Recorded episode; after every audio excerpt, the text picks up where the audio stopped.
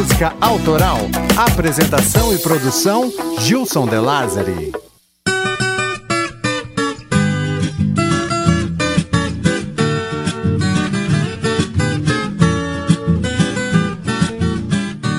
Aoba! Sejam bem-vindos ao Clube da Música Caipira. Eu sou o Pé Vermelho, nascido lá para as bandas da Estrada Longa da Vida, mais conhecido como Velho Oeste Paulista. Minha infância foi imersa na cultura caipira. Já na adolescência, né, quebrei o protocolo e me envolvi com estilos musicais e comportamentais que vinham de outros países. Mas, claro, cara, sem nunca deixar de valorizar as raízes caipiras.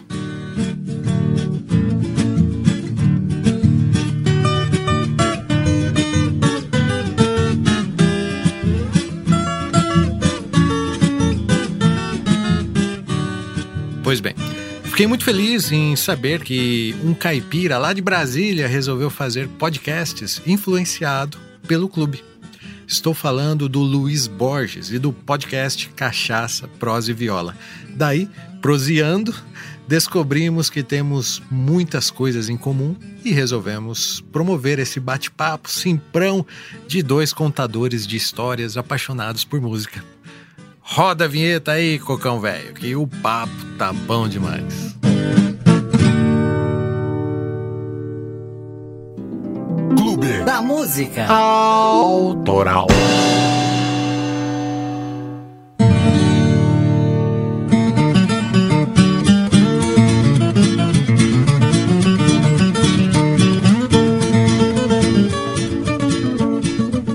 E hoje, como eu já disse, nesse episódio extra, estou recebendo aqui o seu Luiz Borges. Ô, seu Luiz Borges, bom, seu Luiz Borges. Ô, meu amigo, bom demais. Falar caipirês é fantástico, né? E para mim é uma honra estar aqui no Clube da Música Autoral, podcast que eu já escuto há muito tempo. E não sei se eu já te falei, mas me inspirou a fazer o Cachaça, Prosa e Viola. Essa questão de falar de música, acho fantástico. E aí falei, cara, vou fazer um falando de música, mas da, das minhas raízes, né? Da música caipira e tal. Enfim. Olha que beleza, rapaz. Aí agora eu fiquei honrado aqui, né? Porque o Cachaça Prosa e Viola é um podcast muito bom, assim, muito fino, né? Uma coisa assim muito cultural para que envolve essa essa cultura caipira aqui, da qual eu faço parte totalmente, assim, sou é, vivi muito dentro dessa cultura aí. E quando eu falo com, com o Luiz, eu fico com vontade de puxar o caipira, eu tenho vontade de puxar o R e tal. eu acho gostoso, eu acho que a gente acaba se identificando assim com as nossas raízes, né? Quando a gente fala assim, opa, bom, e aí, modão. Tem vários trejeitos. Eu, quando ouço o seu podcast, eu fico ouvindo lá as, as, as frases de efeito, né? Fala uma frase de efeito pra gente aí, Luiz. Ah, sei lá, eu uso muito o arro tranqueira.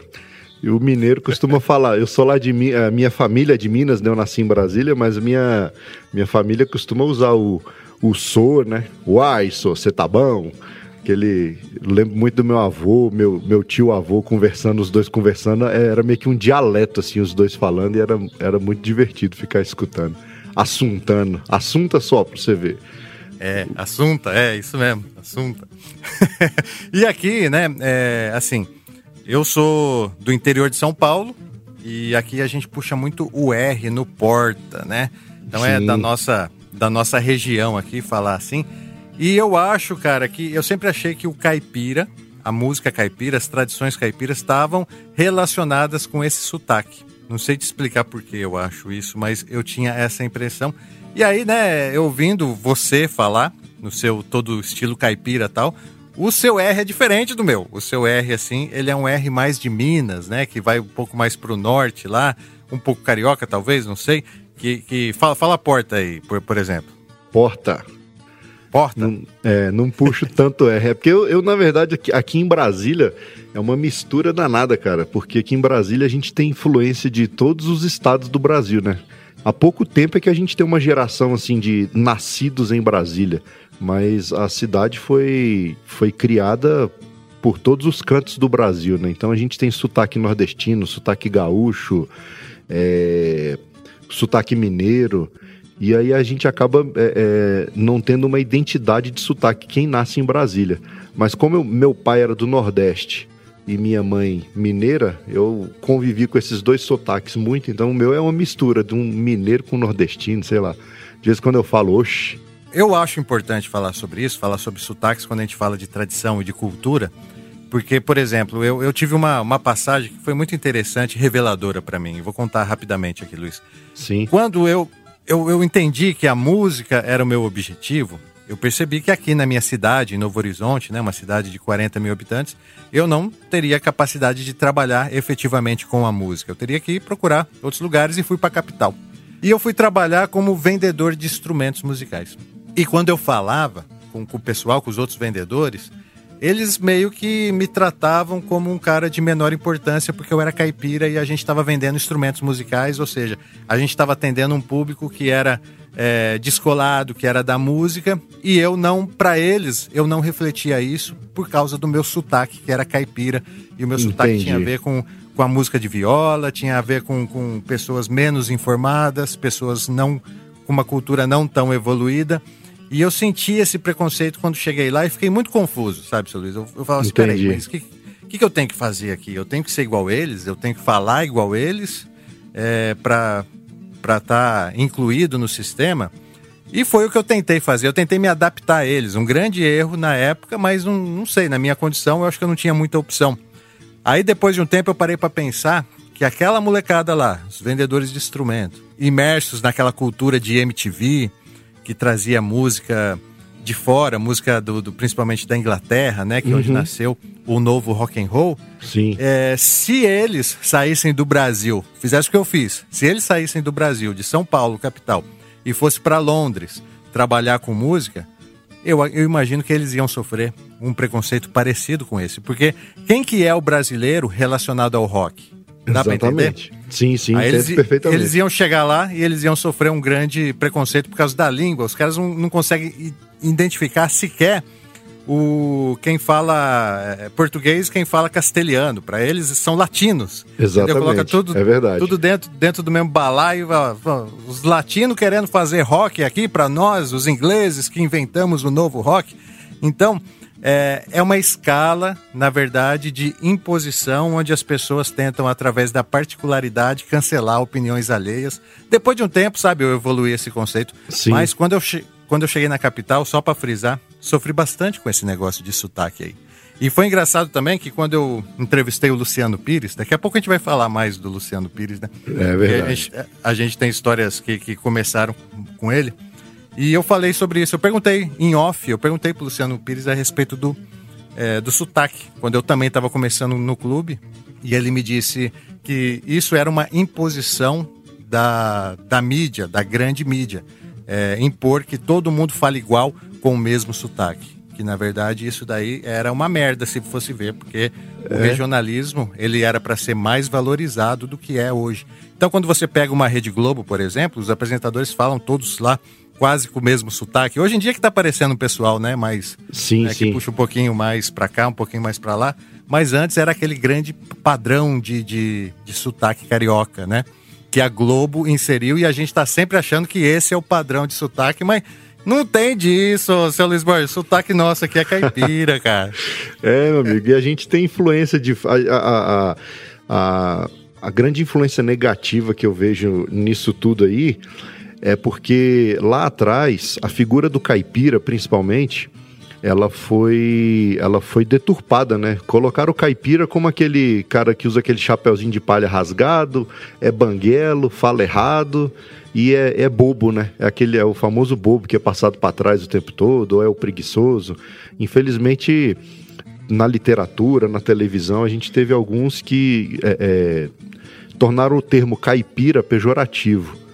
E se você for ver, é, é, por exemplo, o, o caipira, o sertanejo lá do Rio Grande do Sul, você não tem uma imagem dele pejorativa, você tem ele com a bombacha, com um chapéu bonito. E, e, no Sudeste, que é o caipira mesmo que a gente estudando, a gente nota que é ali a região de São Paulo, é, Mato Grosso e, e, Minas Gerais, essa região ali que é o, o caipirês mesmo, né?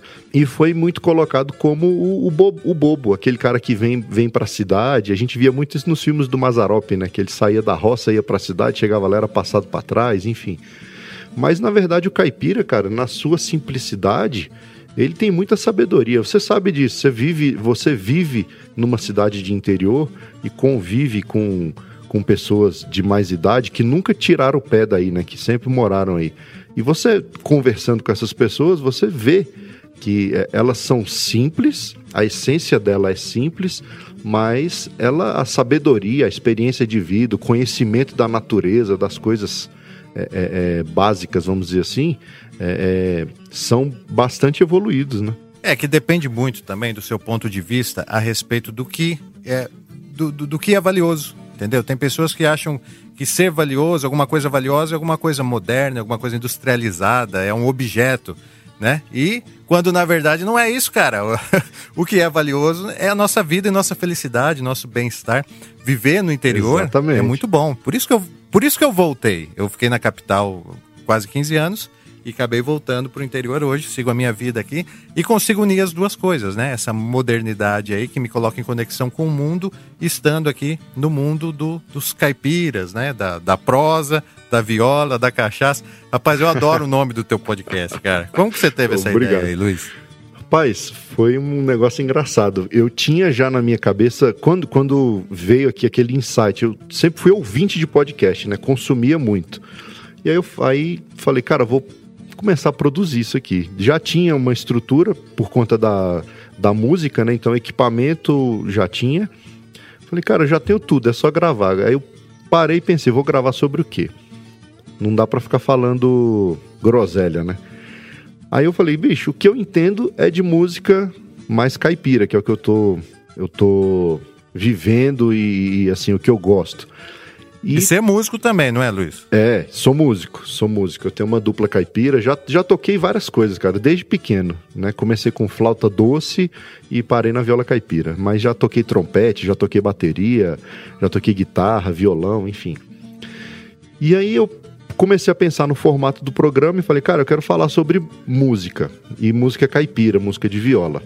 Aí eu falei, mas não só de música, quero agregar mais uma coisa. Aí, sentado na mesa aqui um dia com os amigos, nessa mesa que você tá vendo aqui atrás, os ouvintes não vão ver, mas você tá vendo. A gente sentado aqui conversando e, e, sempre aqui quando vem amigos para cá e tal, a gente senta em volta da mesa, proseia, toma uma cachaçinha e toca viola. Eu falei, cara, prosa, viola, cachaça, cachaça, prosa e viola, cachaça, viola, prosa. Aí fiquei brincando com esses três nomes. E aí a briga foi só para botar em ordem. Mas na verdade a ordem não interessa muito, né? Aí virou cachaça, prosa e viola. Sensacional, mas aí você pega a, a lâmpada lá do gênio tal, ele te concede apenas um pedido. Você vai pedir o quê? Cachaça, prosa ou viola, Luiz? Rapaz, é difícil, porque uma coisa puxa a outra.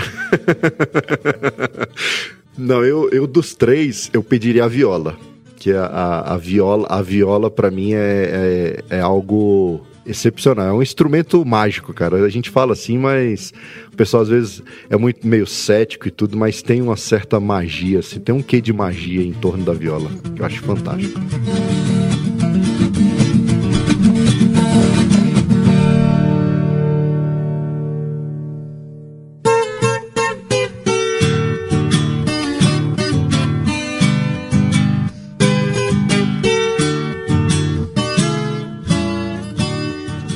Uma coisa que eu queria saber de você é o seguinte: dentro aí de, de Novo Horizonte, tem muito violeiro?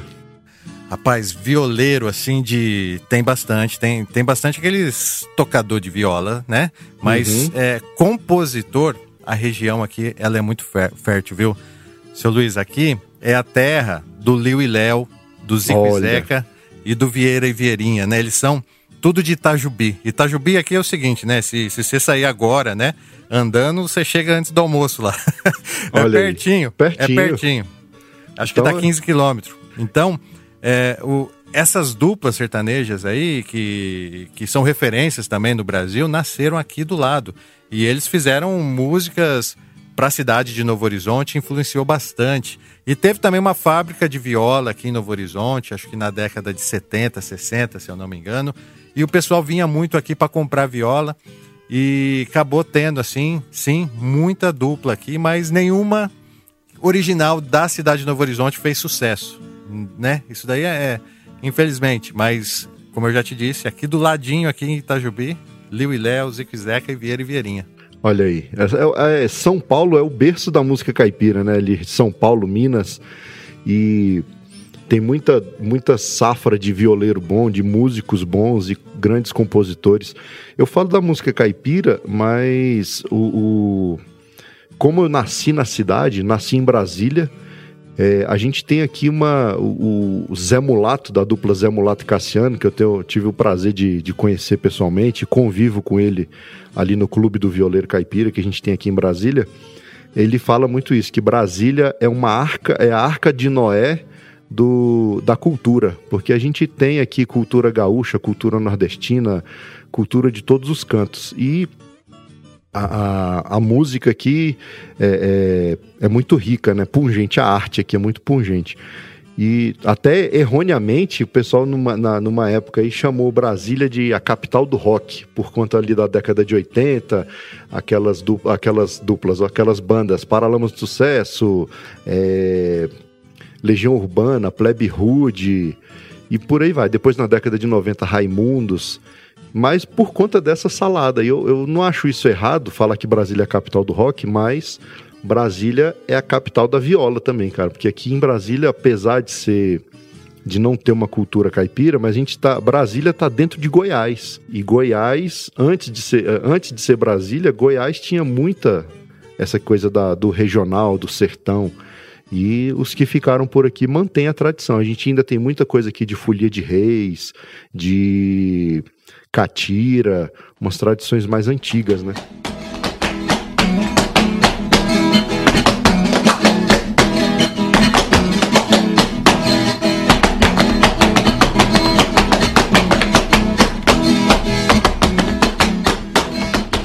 E você sabe que aqui também tem catira, né?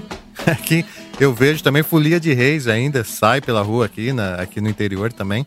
E é engraçado, né? É porque Brasília, eu, eu acho que a gente tem essa visão realmente, você tá certo, cara. Eu tenho uma visão de música dos anos 80, né? O Legião, Plebe Hood e tal, que você já falou. Sim. E mas você falando isso faz todo sentido, porque é, quando, quando Brasília foi fundada, né? E principalmente quando estava sendo construída e precisava de mão de obra, veio muita mão de obra do Nordeste. Isso. Ou seja, aquela cultura nordestina, ela entrou, né, dessa forma. Depois, quando foi chegando as, as classes políticas e tal, veio mais o pessoal do Sul e foi se misturando. E sendo uma capital de um país, veio também, né, os embaixadores, cara, de outros países, né? Uhum. E essa e essa cultura aí, na verdade, que não é só brasileira, também se mistura com, com o mundo, com, outras, com outros países, né? Por Exatamente. isso que Brasília ela é tão rica culturalmente, assim, né, cara? Maravilhoso, é sensacional.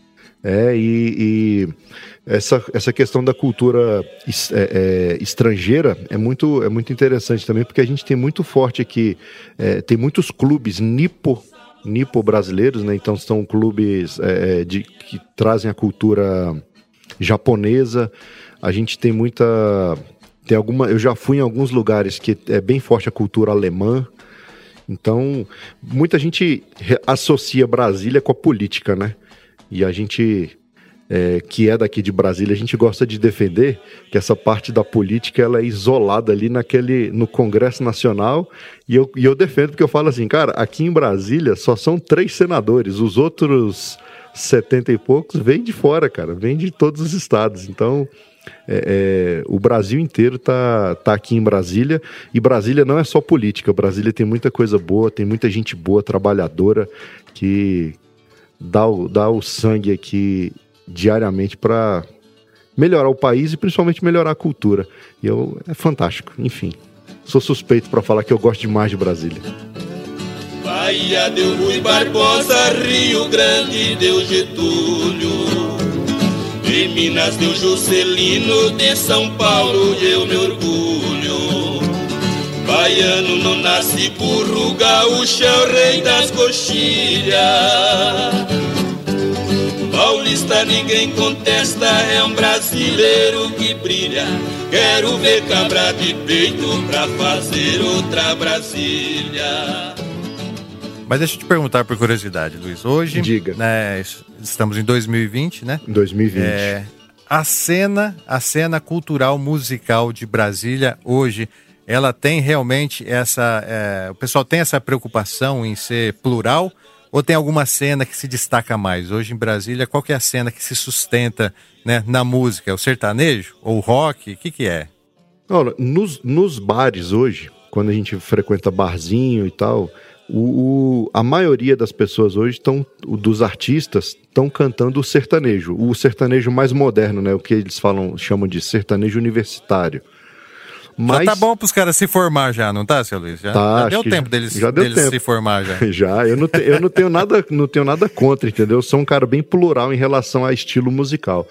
É, mas é, tem os nichos, né? Eu posso dizer assim, aqui em Brasília tem para todos os gostos. Se você, se você gosta de uma música mais raiz, você pode ir no, numa, numa casa de show ou num bar que você sabe que ali naquele dia tem, tem música raiz.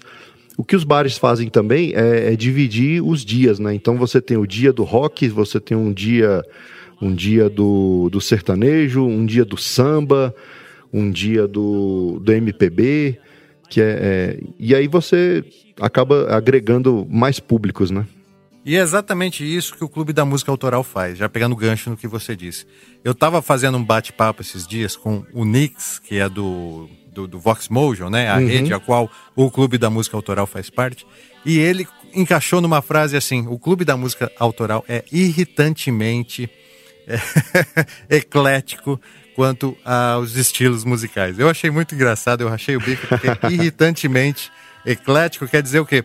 Que eu posso abranger lá um samba e no próximo episódio fazer um heavy metal e no outro fazer um sertanejo raiz, por exemplo. E, enfim, e, e, e, ter uma conexão com todas as histórias, porque as histórias do clube elas são contadas pela minha perspectiva Sim. a respeito da música, a respeito do estilo. E eu, Luiz, estava ouvindo um episódio sensacional aí, que eu ouvi já há um tempo já, e adorei, que é o do Chico Mineiro, que conta a história lá do, do, do, do, do rapaz que morreu e no fim descobrem que era irmão e tal. Isso. E, que é um, um mito isso, ou não, dizem que é verdade e fica né, naquele dialeto popular. Achei sensacional. Um dia eu quero contar essa história também no Clube da Música. Bom, fica à vontade, cara. Eu... E você sabe que esse episódio eu fiz me inspirando no Clube da Música Autoral, né? No estilo que você conta a história. Então você vê que eu. É, é... Não, não é bem um plágio, mas eu segui mais ou menos a linha, né? é, de contar a história da dupla, toda a trajetória da dupla, até chegar na, na música e finalizar com, como, que, como que acabou a história deles, né? E eu, eu sou fã demais de Tunique Tinoco, porque eles, junto com Cornélio Pires, Raul Torres, eles fazem parte da primeira safra de música caipira, né? A gente fala que são os patriarcas da música caipira, que eles começaram em 1928, 29, entendeu? E aí de lá para cá vem essa essa evolução da música, né, da música caipira. Quando vi seu documento, coração. Vim saber que o Chico Mineiro era meu legítimo irmão. E na minha casa, quando eu acordava, assim, né? Eu criança, eu lembro do rádio em cima da geladeira, aquele radião antigo, uhum. que hoje você só encontra naquelas lojas de, de, de raridades lá, de relíquias. Cara, eu te, queria comprar um daquele, bicho, mas eu fui ver o preço, eu falei, ah, não, deixa quieto. e ele fazia, eu, eu acho que ele era valvulado, ele fazia um barulho tão grande quando ligava, né? Quando ligava fazia pum, é. né? E aí e entra o chiadão, né? E a minha mãe procurava e sintonizava e era sempre uma moda. Tinha sempre um Tunico Tinoco lá. Rapaz, era, é, são memórias assim muito boas. Para quem viveu essa época aí, como eu já te disse. Só que aí, né, na minha vida teve uma virada. Sim. Eu, eu, eu fui muito influenciado também pela cultura pop, que começou nos anos 80, que veio dos Estados Unidos, né, com Michael Jackson. Teve também os, os filmes Star Wars, entendeu? São grandes referências, assim que quando eu assisti, eu falei, opa, peraí, é isso que eu gosto. Então eu fui fisgado por essa cultura pop dos anos 80 e deixei de lado um pouco das minhas raízes caipiras. E foi aí que eu me liguei ao rock, foi aí que eu me liguei à, MTV, consequentemente às programações da 89, Sim. que um amigo meu me trazia de São Paulo, né? Porque não pegava no interior. Nem a MTV passava aqui, então ele trazia fita VHS, é, da, da, do, com os videoclipes né, que chegavam. E essa revolução aí que causou aqui na cultura brasileira deu essa globalizada e acabou, de certa forma, acho que enfraquecendo um pouco a cultura e as tradições caipiras, porque muita gente, como eu, assim, seguiu para esse lado, seguiu para essa linha. Aí eu fui montar minha banda de rock, né? Influenciado pelo De Volta para o Futuro, né? O Chuck Berry, a música do Chuck Berry. Ah, que... o Marty McFly com aquela guitarra fantástica, velho.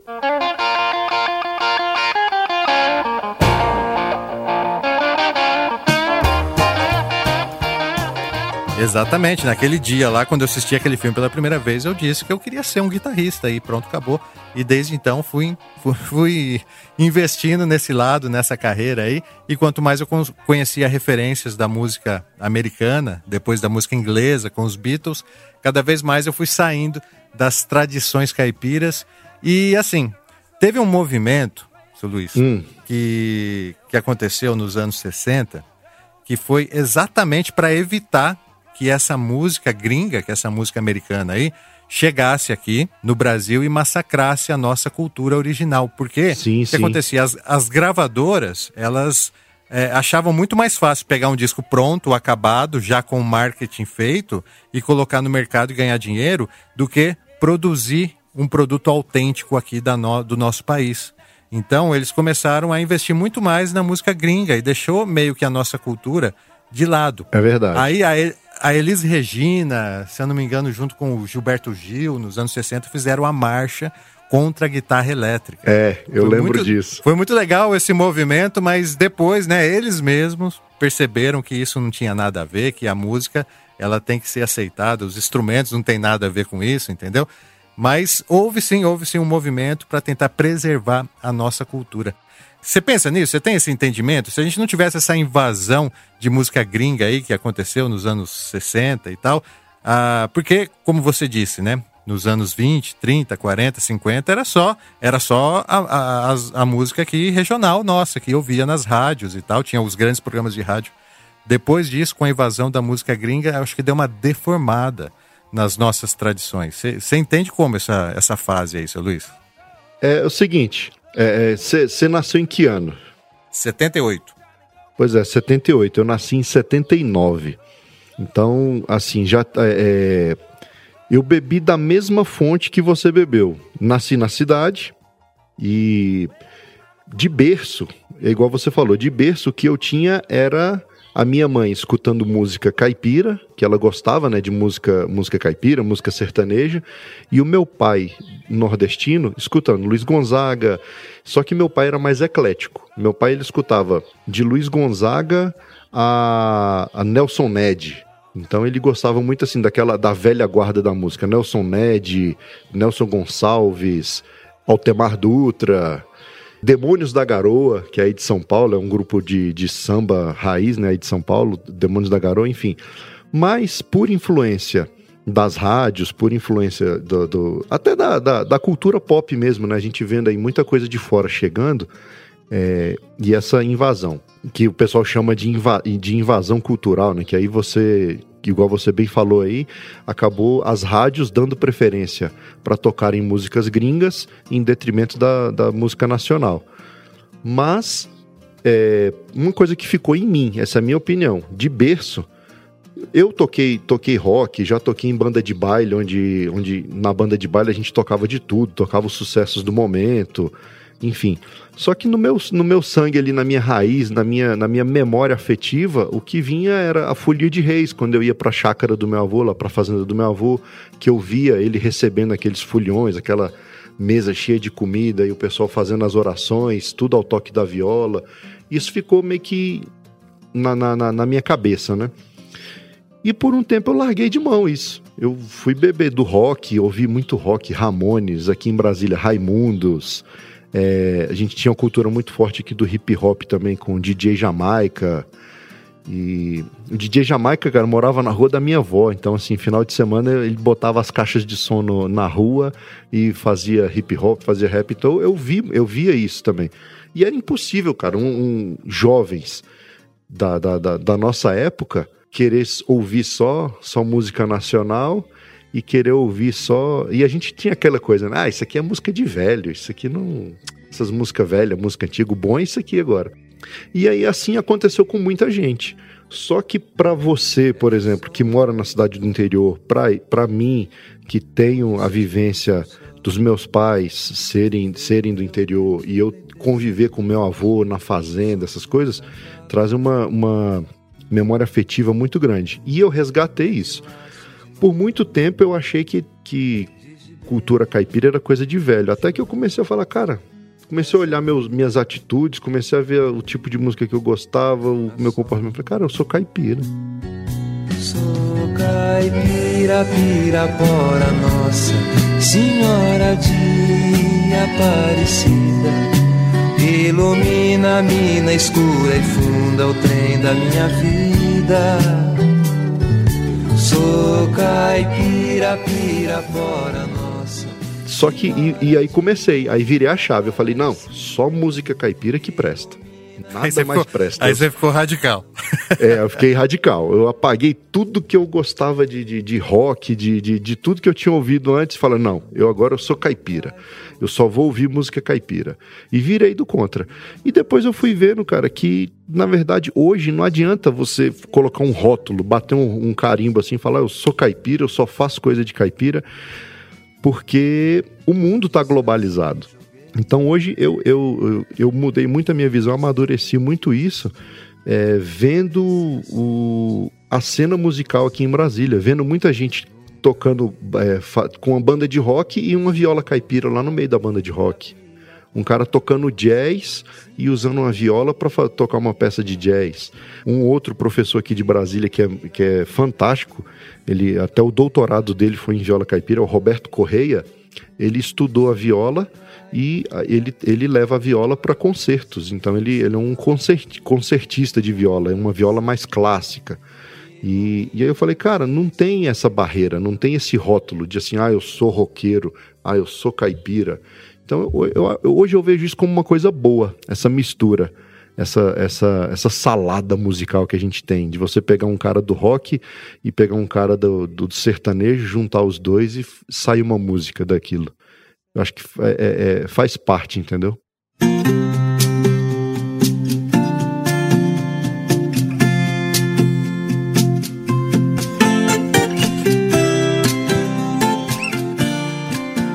uma coisa também que eu acho que a gente erra, que a gente acaba pecando, eu era assim, hoje eu mudei um pouco esse conceito. É pensar exclusivamente naquele estereótipo de quem gosta daquele tipo de música. Então eu comecei a perceber que quando eu encontrava uma pessoa é, que estava com chapéu, tal, vestimentas caipiras, eu, eu logo falava assim, pô, essa pessoa aqui ela não se identifica comigo. E do outro lado, aquela pessoa, quando me encontrava com uma camisa de rock e tal, com o cabelo comprido, que eu tive também nos anos 90, ela tinha uma visão de que, pô, essa pessoa não combina comigo. Sendo que houve, na verdade, uma grande influência do mercado nisso daí e a gente não isso. e a gente não não conseguia. Eu não conseguia na época entender isso daí. Essa influência do, do mercado ela foi muito impactante e mudou, na verdade, nos separou ou nos uniu, depende, né? A gente o ser humano ele, ele tem essa necessidade aí de estar sempre em grupo. E os grupos foram se dividindo. Só que teve uma lei também, isso também as pessoas pouco, pouco falam, que na década de. no final de 70 ou 80, não lembro, que era uma lei para que as gravadoras destinassem 30% do seu conteúdo ao produto nacional. Para que eles não sim, ficassem apenas relançando músicas dos gringos. Porque você imagina, por exemplo, chegava lá o, o pacote de mídia completa do Michael Jackson, era só ganhar dinheiro. Já vinha até com, com jabá para as rádios. Então os caras pegavam e distribuía e era sucesso na certa. E estava sendo uma concorrência muito desleal com a música nacional. E aí criou-se uma lei, né, que é aí a política, né, interferindo novamente na nossa vida, criou-se uma lei para que as gravadoras investissem 30% do produto nacional e ao fazer isso, olha aqui que coisa, Luiz. Ao fazer é. isso, as gravadoras, né, a, a, lei que foi criada, ela não dizia que tipo de música que tinha que ser. Então as gravadoras resolveram investir nas bandas de rock. Por quê? Porque as bandas de rock já tinham seus próprios músicos, já compunham suas próprias músicas, ou seja, era mais barato para eles. Era apenas escolher as melhores bandas, colocar no estúdio três integrantes, quatro integrantes no máximo, gravar, eles mesmos são os músicos, não gastam com isso, poucas horas de estúdio e lançam o produto para poder estar tá dentro da cota. Só que nessa cota veio quem? Veio o Traje a Rigor, veio o rock de, de, de Brasília, era para ser uma sacada, para ser mais barato e acabou virando um movimento musical porque estava sufocado e as pessoas precisavam dessa junção de fatores. E aí, assim, o mercado ele atrapalhou, influenciou e acabou por fim dando a saída, ele por si próprio deu a saída que é a pluralidade de estilos, né, quando foi nascendo outros estilos.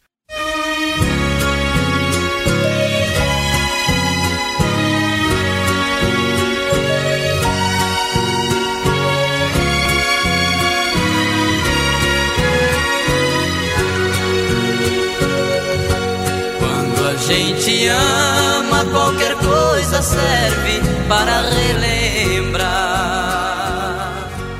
Outra revolução que a gente não pode esquecer também, seu Luiz, foi quando sur surgiu aí o Chitãozinho Chororó, né? Sim, Lá pro sim.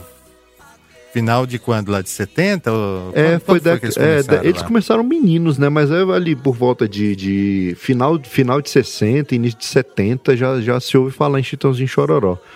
E foi uma.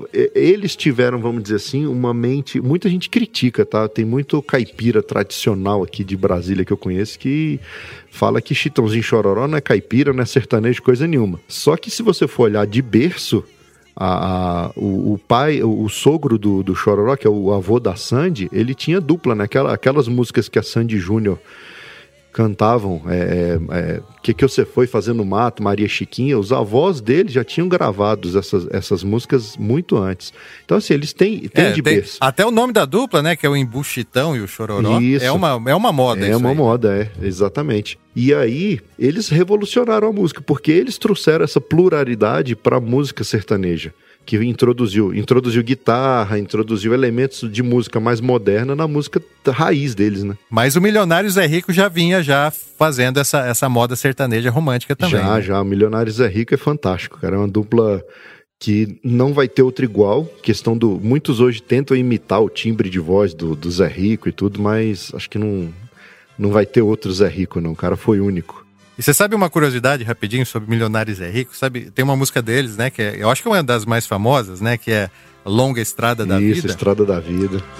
Nesta longa estrada da vida, vou correndo e não posso parar na esperança de ser. Dizem os mentirosos aqui, os pescadores, dizem que, que, que eles fizeram essa música de passagem aqui pela região de São José do Rio Preto.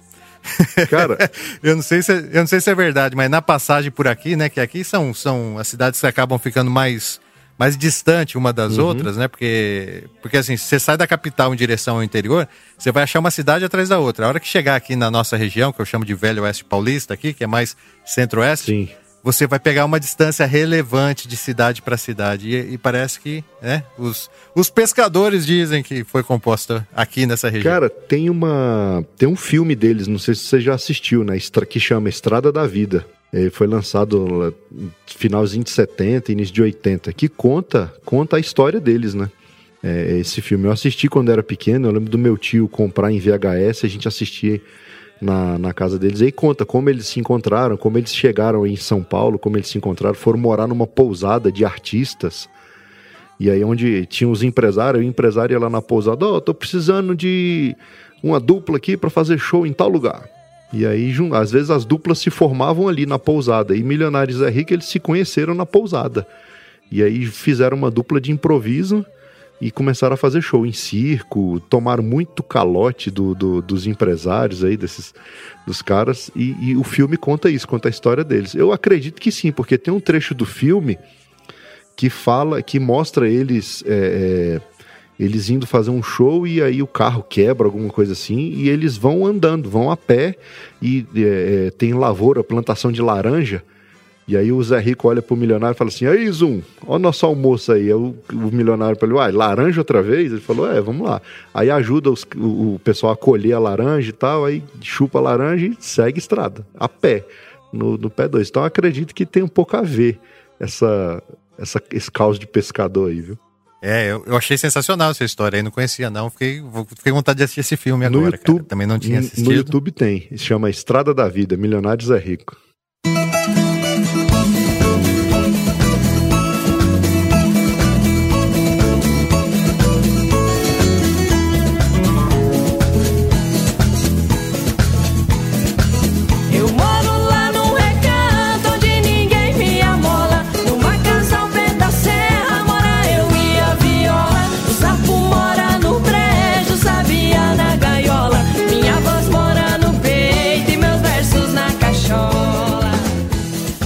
Outras pessoas também, Luiz, eu sei que você vai atrás do, do, do, pessoal aí que faz, faz coisa diferente, faz sempre envolvido com a, com a música caipira e tal.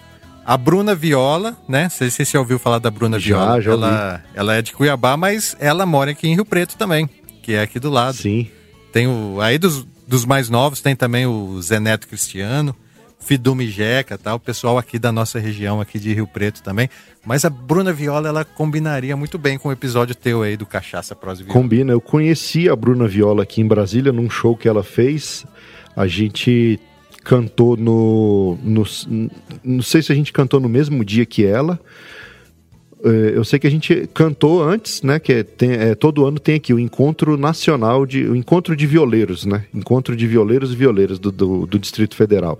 E aí sempre vem atrações nacionais. Então já veio Lucas Reis e Tássio, é, a Bruna Viola veio também. Eu tive a satisfação de conhecê-la por aqui, mas na época ainda não tinha o podcast. E eu, eu, eu quero até chamar ela um dia para uma prosa no, no Cachaça Prosa Viola. E ela é uma pessoa que assim defende a viola caipira e mas coloca elementos já de coisa de coisa mais moderna na, na música dela. E eu acho isso fundamental, porque, Gilson, é, hoje, se a gente for parar para pensar, até nas fazendas, até no interior, você tem modernidade no interior. Você, hoje você tem acesso à internet, hoje todo mundo tem um smartphone. Então o cara fala hoje que ele está isolado do mundo é, é, mentira. Porque ele abriu o telefone, ele está com o Google, até lembro daquele livro, o Guia do Mochileiro das Galáxias onde tinha é. era um aplicativozinho e o cara eh, consultava tudo ali. Cara, é o Google hoje, entendeu? Então, assim, é, o que, que eu estava falando? É muito importante essa questão de você colocar elementos mais modernos na sua música sem perder o pé na raiz, na viola caipira, porque você hoje você atrai o público mais jovem. Então, assim, comercialmente falando, não tem como hoje você querer cantar só com viola, violão e Camargue Camarguinho, entendeu? Igual a gente brinca lá, opa, Camargue Camarguinho, um abraço do Camargo, um abraço do Camarguinho, cantar. Porque o público jovem hoje, a nova geração, ela, cara, ela vê hoje coisas fantásticas, assim, ela entra no YouTube, tem show, tem pirotecnia, tem um monte de coisa que agrega ao espetáculo. E eu acho que é importante a viola caipira ter esse espaço nessa cena musical. O que eu vejo de negativo nessa modernidade toda é só o lado comercial, porque a grande mídia ela deixa de lado boas músicas, é, é coisa de qualidade, em detrimento é, do que é comercial, do que vende. Então, assim, uma, hoje uma, não é interesse de uma grande gravadora pegar uma dupla ou, ou pegar um artista mais popular, um cara que autêntico, que tem. Não, não tô falando de estilo é, musical, independente do estilo, mas um cara mais independente, um artista independente que tem talento, que toca bem, que canta bem, mas a gravadora olha, ou então a mídia olha falando, esse cara não vende. E aí esse cara fica sumido, fica esquecido ali em segundo plano, ralando, às vezes tocando em bar, vai tocar em barzinho a vida inteira e ninguém vai achar o cara, porque comercialmente ele não é visto. Isso eu acho cruel. É, mas independente disso, eu concordo com você, mas o lado bom disso é que hoje é, você se tornar músico, você divulgar o seu material é muito mais ah, fácil. Ah, com certeza. Eu, antigamente, antigamente não existia, por exemplo, um material para você mostrar uma música para uma gravadora, você tinha que ir até lá com a viola no saco, chegava lá, você é, tentava ser atendido, muitas vezes não, não sequer era nem atendido. E quando era atendido, você tinha que tocar a música certa lá, porque os caras iam ouvir no máximo uma música tua e te mandar embora. Ou senão ia te explorar. Se a sua música fosse boa, se você fosse um bom cantor, provavelmente iam te explorar para lançar você é, algum material onde eles pudessem ganhar dinheiro em cima do seu talento. Entendi. Antigamente, antigamente era um pouco assim, entendeu? É claro que tinha as exceções, eu estou generalizando aqui. Mas hoje em dia, o cara que é talentoso, que ele é compositor, por exemplo, ele ele pode ir na casa de um amigo que tem, vai ter um gravador lá, um cara que faz podcast igual nós aqui, tem condição já de gravar algum material de exemplo para mostrar. Ele, a gente coloca o cara aqui para cantar, ele canta, a gente coloca a música dele no YouTube, essa música do YouTube ele pode mandar para o mundo inteiro e ele vai ter muito mais oportunidade. Só que aí entra um outro problema, que é o problema da quantidade e as pessoas não conseguir identificar qualidade dentro da quantidade. Verdade. Porque quem fazia isso antigamente eram as gravadoras, sim, né? Sim. As gravadoras refinavam o que era bom e o que não era bom a gente nem conhecia. A gente acabava nem vendo. Hoje em dia não existe mais isso. Hoje em dia, na, nessa globalização aí da internet, a gente tem tudo na mão, o que é bom e o que é ruim. E a gente tem que decidir o que é bom e o que é ruim. E antigamente quem decidia pra gente era a gravadora, então a gente é mal acostumado. Por isso que muita gente fala, bom mesmo era na época dos anos 60, bom mesmo era na época tal. Porque lá naquela época te diziam o que era bom e realmente era bom. Hoje em dia você tem que se esforçar para saber o que é bom. Exatamente. Então, muitas pessoas, muitas pessoas não querem ter esse trabalho. É verdade. Não, você tem razão. Esse, esse ponto que você falou é importante. É, lá no Clube do Violeiro, a minha dupla é uma das mais recentes, né? Tem dupla lá de 20, 30 anos. A dupla Moisés Moser e Luiz Borges a gente hoje, 2020, está com seis anos de dupla. Né? A gente já tem um disco gravado e assim independente. A gente gravou, conseguiu gravar um EP com sete músicas de forma independente. Por eu ser da área de TI, eu, por eu trabalhar com tecnologia, eu tenho facilidade. Acabo tendo facilidade de mexer com mídia social, de fazer. Tanto é que a parte de produção, o encarte do CD, tu, toda essa parte do CD físico mesmo, eu que fiz né? A arte gráfica, tudo. E eu vejo que hoje, além de músico, nesse novo mercado, além de músico, a gente tem que ser um pouco de empreendedor, porque, igual você falou, tem muita gente produzindo, produzindo em casa, e você consegue hoje, daí de onde você está sentado aí, gravar um disco inteiro, criar o ISRC, lançar no Spotify, lançar em tudo que é canto. Então, acho que também é, é meio. É, é, é um pouco de comodidade ou do, do, dos outros músicos, não sei se eu posso chamar, falar de comodidade, mas assim, como eles estavam acostumados antes só com a gravadora, da gravadora fazer tudo, da gravadora lançar, da gravadora promover, hoje isso mudou, né? Hoje você, você tem que ser o seu empresário, você tem que ser o, o empreendedor, vamos dizer assim, da música. Você tem que atacar em várias frentes. E eu acho que eles não estão habituados com isso. Trago no peito a viola chapéu. Levo firma tradição, saudade no coração de quem já está no céu. Eu acho que a gente tem que medir as duas coisas e tem que saber que essa evolução hoje ela ela ela tá assim, ela tá no momento assim de, de ruptura. Então a gente ainda tem as referências de que as grandes gravadoras são boas, só que as grandes gravadoras já ruíram. Então a gente tem que pensar além disso, como que a gente trabalha esse mercado independente e fortalece a música sem perder as tradições. O que você faz, por exemplo, Luiz, aí com cachaça, prosa e viola, é manter a tradição. Sim. E juntar pessoas que pensam no mesmo nicho. O seu podcast é um podcast de nicho que junta pessoas que têm esse mesmo pensamento e daí que sai grandes projetos, é daí que sai grandes Exatamente. coisas, entendeu? Continue, cara, continue que tá muito legal. Obrigado. Vou, aqui agora, meu amigo, não, não pretendo parar não. O bichinho do podcast, quando pica a gente, é, é difícil de sair dele. Eu, eu tô achando fantástico. Vamos aproveitar então para falar a respeito disso de podcast. Vamos, vamos aí, sim. Né? Porque é, nós temos uma ligação aí com o Luciano Pires, né? Conta você, eu tô falando demais. Cara, é fantástico. Eu, eu conheci o, o Clube da Música Autoral através do Café Brasil. Já, já escutava o Café Brasil há, há algum tempo e O, fantástico, acho que não tem quem não goste de Bohemian Rhapsody, daqueles episódios musicais clássicos lá do Café Brasil. Eu me emociono muito, velho. Como bom caipira que sou, na verdade eu não choro, né? Eu sul de dentro, sul pelos olhos. No programa de hoje eu repito uma velha prática que é de apresentar a você um podcast recém-nascido, mas que me chamou a atenção pela qualidade, pela paixão e pelo assunto que ele aborda. No caso, é o Clube da Música Autoral, programa criado, produzido e apresentado pelo Gilson De Lázari. Diretamente da E aí, um belo dia, Horizonte. escutei o Clube da Música Autoral lá no, no Café Brasil. Se eu não me engano, se eu não me engano, não. Era o episódio 10 do Clube da Música Autoral, falava sobre O Portão, música do, do Roberto Exato. Carlos. E, cara, eu me emocionei muito com a história de O Portão, não não conhecia ainda o Clube da Música Autoral e me emocionei muito com a forma que você relatou a música e para mim fez todo sentido. E depois quando você entrou na, na história de contar é, é, como a música te salvou, aí eu falei, cara, que história fantástica. Aí fui atrás do Clube da Música Autoral e aí maratonei todos os episódios e fiquei na ânsia da próxima temporada, porque o Clube da Música é, é feito em temporadas, né? Isso. E, Dez episódios, né? E a gente dá uma Isso.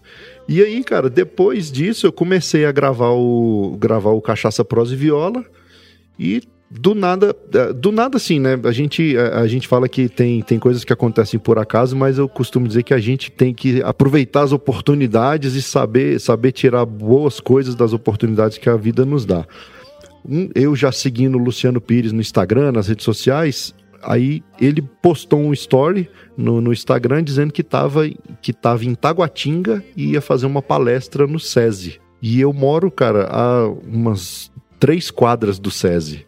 E eu estava em casa à tarde, eu já tinha chegado do trabalho, eu traba, trabalhava nessa época, como a gente está em pandemia, eu, eu ainda ia trabalhar, hoje eu trabalho de casa, home office mas já estava em casa e eu fico em casa com as crianças.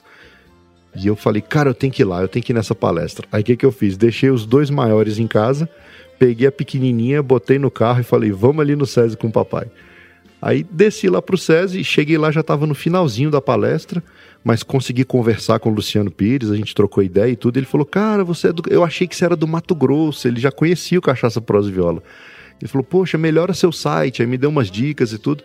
E nisso ele, o, ele ia se atrasar para pegar o avião, porque o Taguatinga é longe do aeroporto. E aí, pelo horário da palestra, ele achou que, que ia dar tempo e não ia dar. E aí eu falei, cara, vamos, entra no carro que eu te levo no aeroporto. E aí botei o Luciano Pires dentro do meu carro, cara, e fui.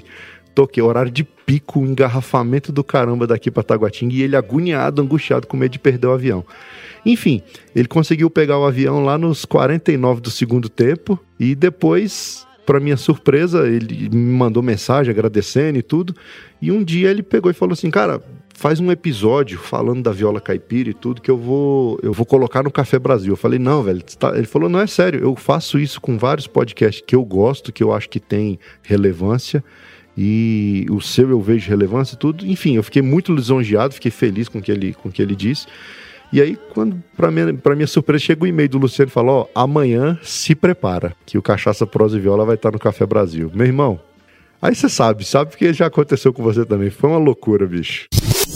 Som do campo, caipira, viola, café, cachaça, que era logo pra mim Olha, o podcast dele tá só começando, viu? São apenas 10 episódios. E hoje eu vou reproduzir aqui o episódio em que ele conta a história da viola, dos ritmos e de como esse som maravilhoso herdado dos portugueses. Então, deixa eu falar para você como foi a minha parte pra gente ir, ir nessa conclusão aí do que aconteceu. Foi muito importante, realmente. Eu, né, um, um belo dia, né, resumindo muito assim a história, é, eu estava fazendo aqui meu projeto musical, depois de ter passado por um período de depressão, né? Eu estava doente e tal e comecei a me reencontrar com a música depois que eu escrevi uma publicação na rede social escrevendo assim, ó, Bohemian Rhapsody é a melhor música de todos os tempos e quem falar o contrário está errado.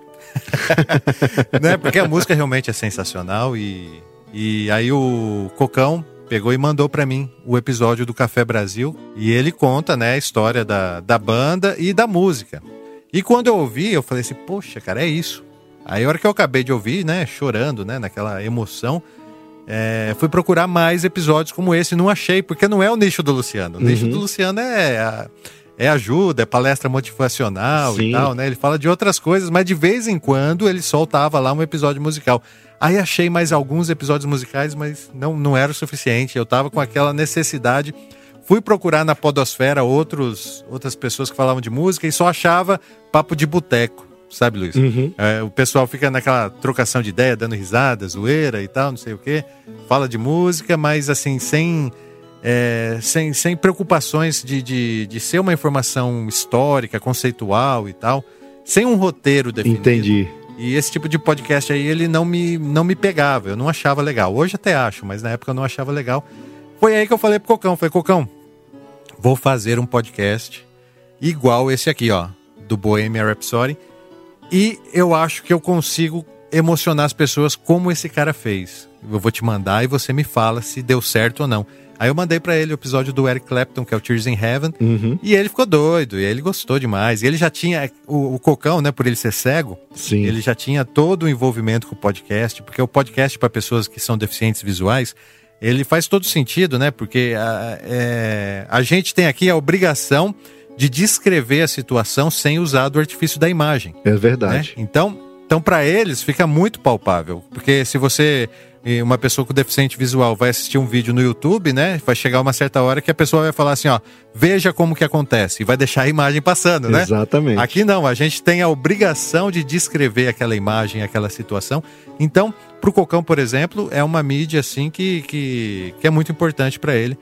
E ele já vinha fazendo podcast com outro brother nosso. Ele fez o feed do clube e jogou na, na, na Podosfera. A gente teve uma temporada parecida, igual você. Uhum. Teve uma temporada de 10 episódios com pouquíssima audiência. Pouquinha gente assistindo lá, umas 30, 40 pessoas assistindo cada episódio. Aí, o, um amigo meu, né, que também acompanhava o Luciano Pires, deu ideia. O Drão, né? Um amigo meu, ele disse assim: Jesus, por que você não fala pro Luciano que você começou o Clube da Música influenciado pelo episódio dele? De repente ele compartilha alguma coisa sua e te dá uma força. E o Luciano Pires, para minha surpresa, fez a mesma coisa que fez com você. Falou assim, ó, faz um episódio e no final é, coloca um bola alguma coisa, uma participação. Aí eu bolei uma entrevistinha com ele que tem no final desse episódio. Sim, sim. E ele e ele soltou no feed dele. E, bicho, quando ele fez isso, aí o negócio ficou ficou enorme. Eu, a gente não tinha site na época, usava um blog. E as pessoas querendo ajudar, a gente ganhou um site de um dos ouvintes. Depois é, a gente. Eles queriam ajudar e eu não tinha um sistema de apadrinhamento, né? Igual você tem hoje, eu também tenho. Uhum. E, e aí o pessoal veio, apareceu outros ouvintes dele, falou assim: não, vou te ajudar. Aí apareceu a TM e a Machita e criou o, a proposta de associação, onde as, as pessoas podiam se associar ao clube para ajudar a manter essa missão viva. Aí a gente começou a criar o conceito de missão de levar a história das músicas e as pessoas começaram a assinar no PicPay, no PayPal e começou a criar assim, um movimento financeiro que deu estabilidade para o projeto continuar. E isso tudo aconteceu, Luiz, depois dessa influência do, do Luciano Pires aí. Sou muito grato a ele, cara, muito importante para mim e eu imagino que a mesma coisa deve ter acontecido contigo também. Cara, com certeza. Para mim, para mim é muito importante a o fato do Luciano Pires ter colocado o Cachaça, Prosa e Viola no feed dele, na época ele até, ele até falou assim, cara, eu tô na correria, que ele tava lançando um produto novo e tudo, e aí não, não teve como gravar uma interação com ele e tudo, mas só o fato dele colocar o episódio lá dentro do, do, do Café Brasil, o que, o que eu, até hoje, o que eu recebo de ouvinte de comentário de ouvinte falando: Cara, conheci você através do Café Brasil do Luciano Pires, episódio 696. Que legal, não sei o quê. E eu, eu também, cara, eu sou muito grato ao Luciano Pires. É, eu acho que é, um, é uma grande influência. Que quem não conhece ainda o Café Brasil, acho que vale a pena, vale a pena escutar, vale a pena ouvir. E fantástico. O trabalho que ele faz é, é, fenomenal, sem, sem querer puxar saco nem nada, porque quando é bom, cara, acho que a gente tem que falar. Quando, quando o trabalho é bom, quando é bem feito, acho que a gente tem que, tem que falar mesmo. E sou grato demais a ele. E a mesma coisa, apareceram ouvintes, ou, é, é, questão de. Os padrinhos também começaram a chegar, é, aumentou consideravelmente a quantidade de downloads, enfim, fantástico. Quem é? Clube da Música Autoral. E aí, vamos falar um pouco de cachaça? Opa, demorou.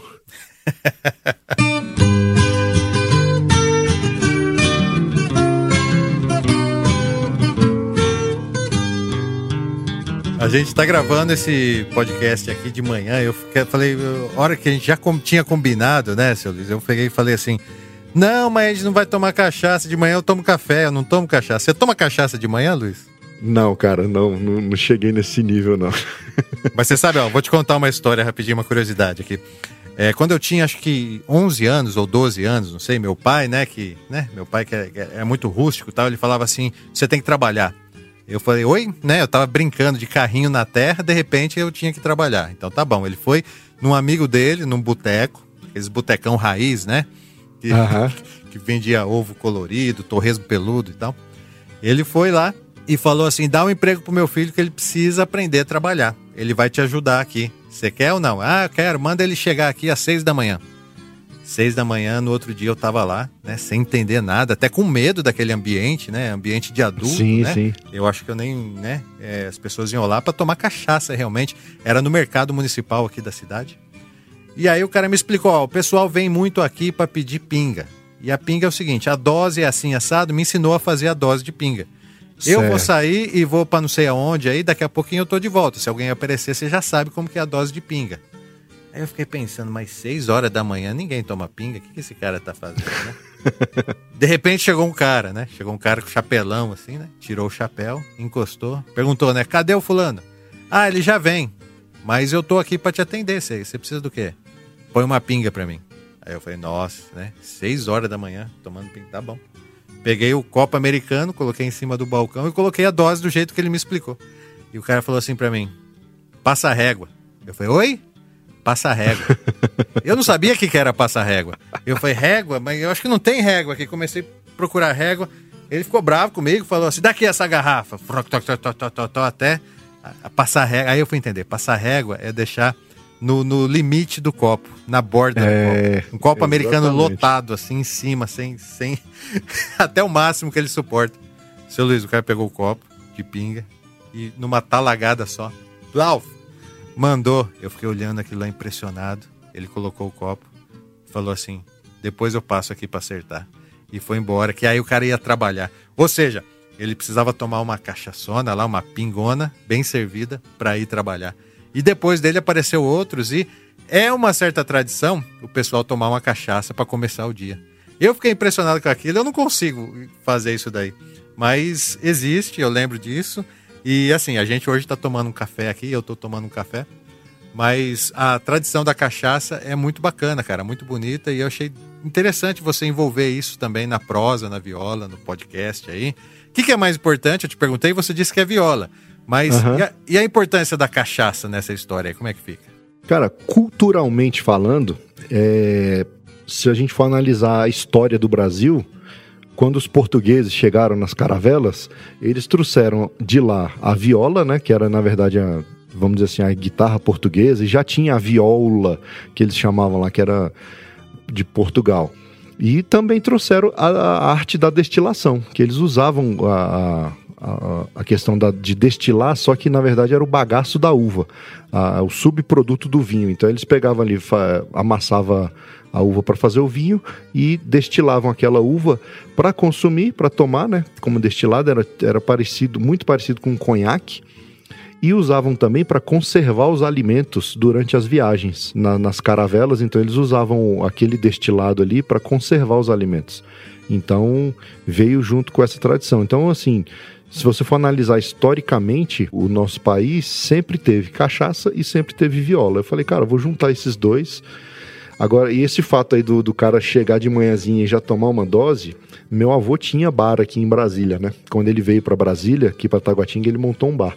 E eu lembro de pequeno, é, de manhã era lanchonete, então servia café da manhã e tudo, mas tinha muito cara que ia trabalhar aqui que chegava lá e pedia uma dosezinha de manhã para começar o dia. O meu avô ele gostava de tomar um aperitivo antes do almoço.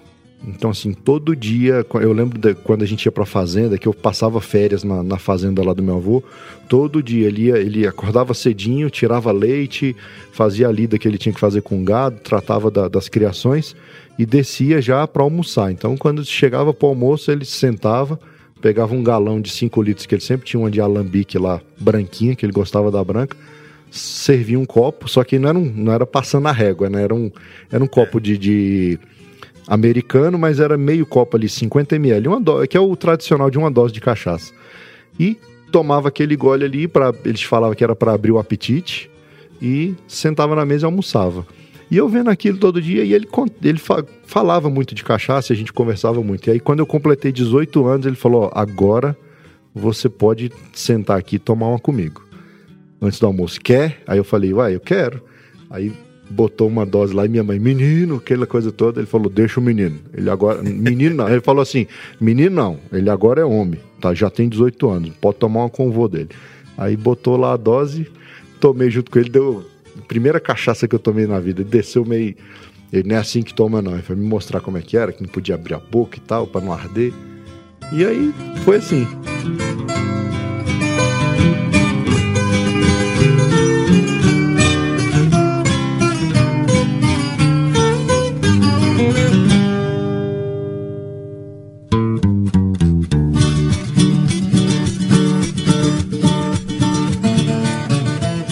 Assim, muita gente, a gente sabe que tem histórias tristes com a cachaça, né? Não só com a cachaça, mas eu falo assim, com o álcool. A, a cachaça, por muito tempo, foi menosprezada e foi muito tempo deixada de lado por isso. A gente tem até uma campanha agora que é Sou cachaceiro com muito orgulho, sou cachaceira com muito orgulho também porque a cachaça foi tida muito como isso, né? Associar o bêbado, o pingunço, o, como beber cachaça. E, na verdade, muita gente fica bêbado aí tomando uísque, tomando vodka, tomando tequila, tomando outras bebidas que não é cachaça. O problema que a gente tem, e é, é sério, é de alcoolismo, independente de ser cachaça ou não. E o que os produtores de cachaça, o que, a, o que o pessoal, o que a galera da cachaça que eu falo, tem feito é, é, colocar a cachaça no patamar que ela merece, que é um, um destilado nacional. Para ser cachaça, tem que ser produzido no Brasil e que é, e é um processo muito refinado a produção da cachaça. Você deve conhecer aí alambiques aí no interior que você vê, é um processo é um processo artesanal, é um processo que respeita as leis da natureza, porque você tem que cultivar a cana, enfim. E quem aprecia a cachaça não toma igual esse cara tomou, que você falou. Não pega o copo e vap, vira de uma vez. Hoje a gente, o, jeito certo de você tomar cachaça é você tomar pequenas doses e, e, e deixando o sabor da cachaça ali na boca de forma moderada. Tanto é que a gente não incentiva esse consumo exagerado. Ah, vou beber para cair, vou beber para. Não. Então é, é, o lado, é o lado bonito da cachaça que eu costumo colocar no podcast, né?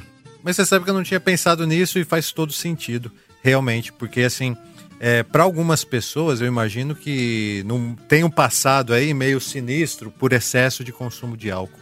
Mas isso, isso não é necessariamente culpa da cachaça, nem de nenhuma bebida, entendeu? Isso é, não, é culpa da, da predisposição daquela pessoa de se entorpecer. É um problema pessoal Exatamente. de cada um. Então, quando você fala sobre a beleza da cachaça artesanal, né? Assim como a beleza da cerveja artesanal, aqui eu tenho uma parceria com o pessoal da cervejaria Casa Malte, onde a gente faz as lives, onde, enfim, eu ajudo eles até dando os pitacos lá, não entendo muito, mas enfim. É, a cerveja a artesanal, que é onde eu estou mais envolvido, ela é uma, uma cultura milenar, entendeu? Que ela vem sim. sim. embriagando as pessoas há milhares de anos, mas nem por isso ela é uma cultura que ela tem que ser rechaçada por causa disso, entendeu? O que acontece, o problema é na pessoa que consome em excesso. Muito bacana essa sua explicação. E eu acho que existe também, sim, acho que vocês estão certos. Eu, ve, eu vejo que hoje estão organizados, né? Tem sim que fazer a valorização da cachaça e a cachaça autêntica, ela é a brasileira. Aqui na minha cidade tem, é, no, no, no, num sítio aqui, Lago das Garças, que a gente chama, eu esqueci o nome dele agora, mas é um senhorzinho lá que faz uma cachaça artesanal e vem gente da região inteira para buscar a cachaça do homem porque ela é boa demais. Um dia eu fui lá, fiz a visita e peguei a, essa cachaça dele, feita de maneira artesanal. Fui provar e achei ela ácida, porque eu não sou bebedor de cachaça, sabe, Luiz? Sim. Achei ela ácida, aí o pessoal falou assim: coloca no corote. o corote vai amaciar. E eu tinha um corote aqui, um corote de, né, que fica de decoração. Eu coloquei no corote e realmente amaciou. E aí eu não parava de tomar a cachaça lá no corote, que ela ficou maciazinha e tal. E foi muito bom, mas tem que tomar cuidado para não exagerar. Se fica na minha frente assim, eu acabo exagerando. A cachaça, cara, ela, ela tem assim, tem vários sabores, né? Tem ela branca, que é ela sai do alambique e descansa um tempo até ser engarrafada, um tempo assim, três meses, seis meses, e engarrafada branquinha, é a pura. Essa, a tendência dela, ela é ser um pouco mais, um pouco mais forte por conta do, não do teor alcoólico, mas porque ela tá é, pura, é, é, a cachaça destilada pura. Então você sente muito ali o sabor da cana e tal. E tem realmente umas mais ácidas, umas menos, menos ácidas. E aí tem vários compostos. E tem as envelhecidas, que são envelhecidas em madeira que aí elas vão dando outros toques de sabor, de aroma. E aí quando você começa a, a, a conhecer, começa a degustar, a entender, você vai vendo que é fantástico. É muito, é muito legal. E tem também, combina muito também aqui do interior, com esse ambiente de boteco, né? Hoje, Sim. né? Hoje, hoje né? já sou um adulto, né? Mais que isso, já tenho os meus 42 anos, eu entro no boteco para prosear os caras lá com o pessoal Sim. lá da, que estão lá sempre todo dia. E umas prosas muito boas, muito ajeitadas. E sempre tem lá, né, uma, uma cachaçinha lá, o pessoal molhando o bico para contar as prosas. As prosas fica muito mais interessante com cachaça, né? Ah, com é incrível isso daí, né? Eu tô com saudade, cara, de fazer as presenciais aqui por conta da pandemia, porque geralmente quando é presencial eu sirvo uma cachaça, né? Quando o convidado aprecia e tal, eu coloco a cachaça na mesa e a gente vai bebericando ali molhando as palavras que eu falo, né? Vamos molhar as palavras aqui. Então a gente vai molhando as palavras e conversando e, e realmente fica agrega, é o que eu falo, é a cachaça é isso, é esse, esse motivo de confraternização. Foi o que eu, o exemplo que eu tive em casa, né? Meus tios, quando reuniam e conversava com meu avô, meu avô ficava contando história, contando caos. Então, geralmente tinha uma garrafa de cachaça, o pessoal tava bebericando e contando caos. E, e é isso, acho que é, é, é o que eu procuro enfatizar no, no podcast.